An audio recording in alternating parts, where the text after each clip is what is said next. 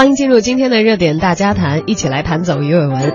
最近这条新闻不知道大家有没有关注啊？新华社的记者二十八号呢，从凤凰县委宣传部了解到，从今年的四月十号开始，凤凰古城将会暂停景区验票，保留景点验票的方式。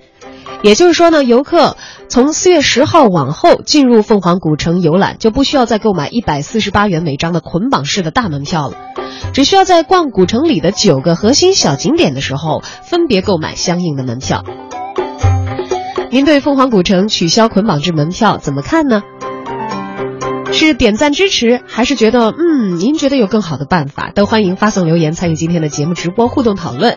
那么我们将从今天发来留言的热心听友当中呢，选择出幸运的朋友，赠送四月四号演出的儿童剧《国王在穆密谷》的门票两张。强卖的一票制门票暂时取消了。这个消息一出呢，也引发了网上大面积的网友点赞。有“中国最美丽小城”美誉的凤凰，出过大作家沈从文，因为地处偏僻，古城的风貌呢一直得以保存。有着得天独厚、丰富的历史人文积淀，这里的景区门票也已经不是第一次引发全国网友的广泛关注了。同样是在四月份啊，今年这个取消门票是从四月十号开始的，而三年前的四月，在一片批评和反对声中呢，凤凰古城毅然决然地开始全程收费。就在实行一票制的第二天，大批的商户和当地的居民因为不满一票制而集体关门歇业。此举也引发了舆论的强烈关注以及多方的反响。有网友吐槽啊，说把一座城给圈起来收钱，小伙子带女朋友回家见爹妈都得要掏钱先买门票。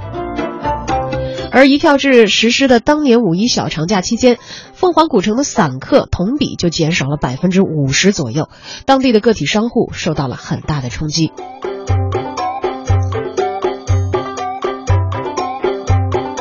根据凤凰县景区整合经营协议约定。凤凰县政府与古城公司签订试运营三年合同即将到期，在三月二十七号，凤凰县人民政府致函凤凰县古城文化旅游投资股份有限公司等三个相关的古城管理公司。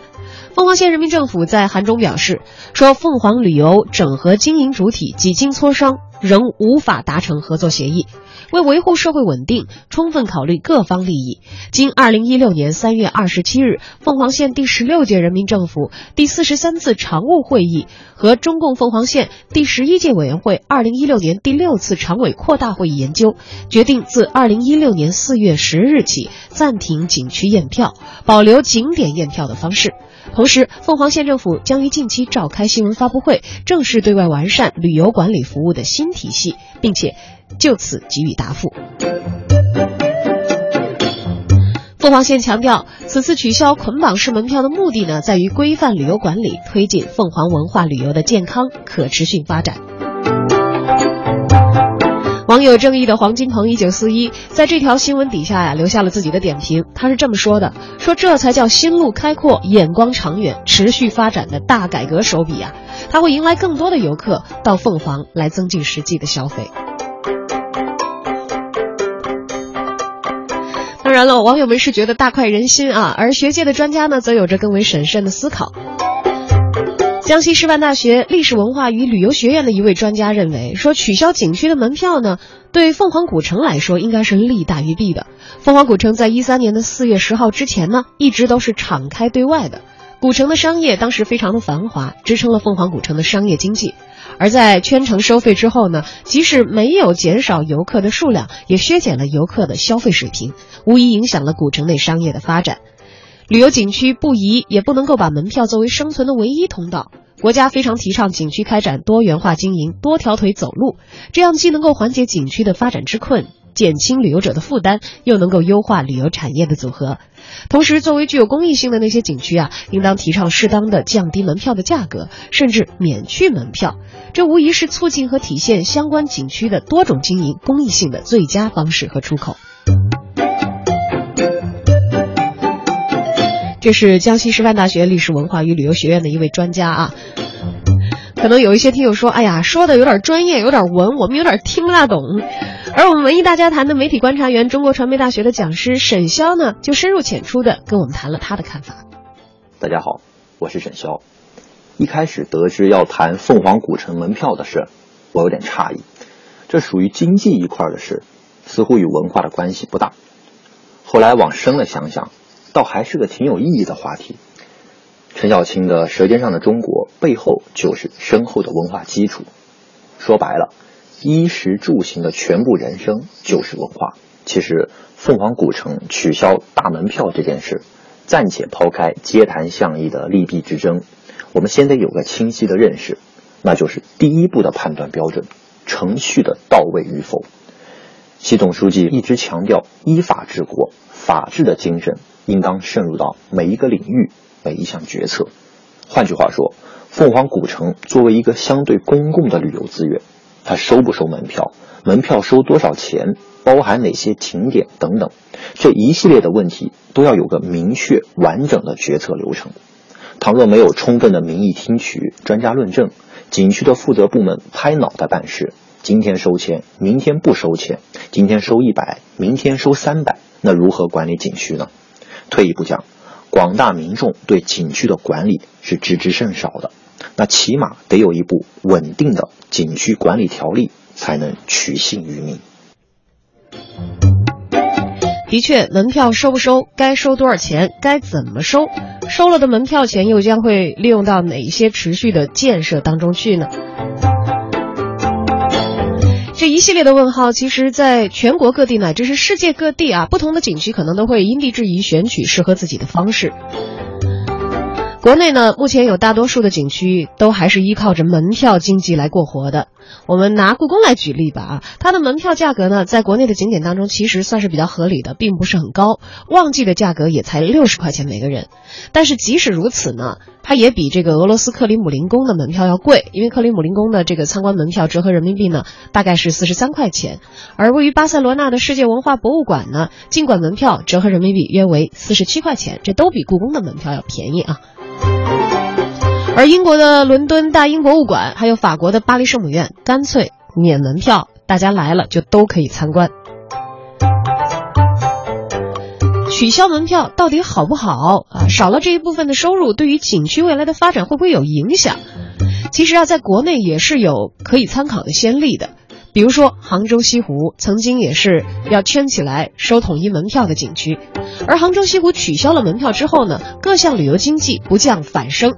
每逢周末节假日，西湖景区里是人山人海，巨大的人流也带动了当地的服务业发展。而我们的媒体评论员沈潇也在国外看到了类似的例子。前几年我去伦敦转播奥运会，借机去参观了伦敦大英博物馆，不需要买门票。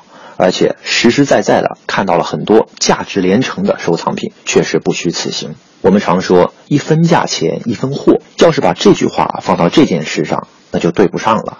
因为人家把博物馆这个地方定位成开放的公共资源，当成一项文化事业来做，不图通过游客观光来盈利。法国的巴黎圣母院也免门票，但据我了解。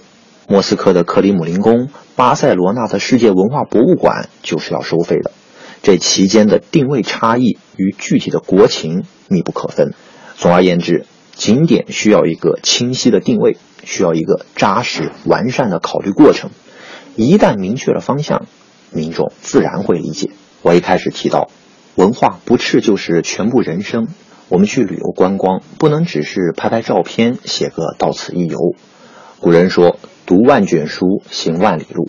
出行是有着深层的文化人生的意味。比方去故宫博物院，要有一番收获，一番体悟，而不是去凑个热闹。我想起一件事：作家阿来先生去丽江玩的时候，当地的朋友很热情地说带他去玩。其实阿来在去丽江前，对那儿的人文风俗、历史传统做足了功课。最后，阿来先生倒成了他那个当地朋友的解说，是他。带着朋友玩，这些都是很简单的道理。景区的部门能认识到自身的定位，为了加强国民教育，而非借机牟利。游客真心实意的去感悟一方水土、一方人，提升精神境界，避免一窝蜂的往喧闹上挤，往名利上争，许多问题就迎刃而解。凤凰古城取消捆绑制的一票制门票。以后进入古城再也不需要付一百四十八元每个人的门票钱了，而是你想去到城里的哪一个具体景点，再根据自己的需要去买那个景点的门票。对于这个消息，您是作何看法呢？您去过凤凰古城吗？曾经在那里收获了怎样的旅游体验？或者此消息一出，你打算把凤凰列为您的旅行目的地吗？都欢迎参与到今天节目的实时互动讨论当中来，发送您的文字留言信息到文艺大家谈的微信公众号。好的，我们现在在微信公众平台上看到了很多朋友的讨论留言啊。风信子的话语说了，说啊，统一的门票改成了旅游景点的门票，好啊，可以给我们这些游客有更多的选择余地。毕竟每个人的关注点是不同的。而这位名叫二孩妈的这个网友说了，说凤凰古城取消通票，我认为是大快人心的，符合国家的发展需要，至少我们也会因此考虑这种景点去参观。同时符合多元的需求特点，不会影响旅游经济吧？共赢，到时候有机会也带孩子去看一看。寻路望月说了，说凤凰古城门票减负，当然对于广大的驴友是利好的消息啦。这样去凤凰古城旅游就更贴心，但是也有可能人更多，商家呢当然是喜大普奔了，荷包赚满应该也是指日可待。其实好的旅游资源开发，公益和商业开发需要兼顾。社会效用与经济效益也需要统筹，圈层收费其实是短视的行为。深度开发特色文创，提高服务质量，保养好梧桐树，才可以招引群凤舞，这才该是正道。基土说了，我没去过凤凰，本来是想去的，自打改了进城要收门票，我就完全打消了这个念头。这回回复了以前的小景点门票，有机会也想去一去，要都是免票的才最好。我相信到时候可能旅游的情况会更加的火爆了。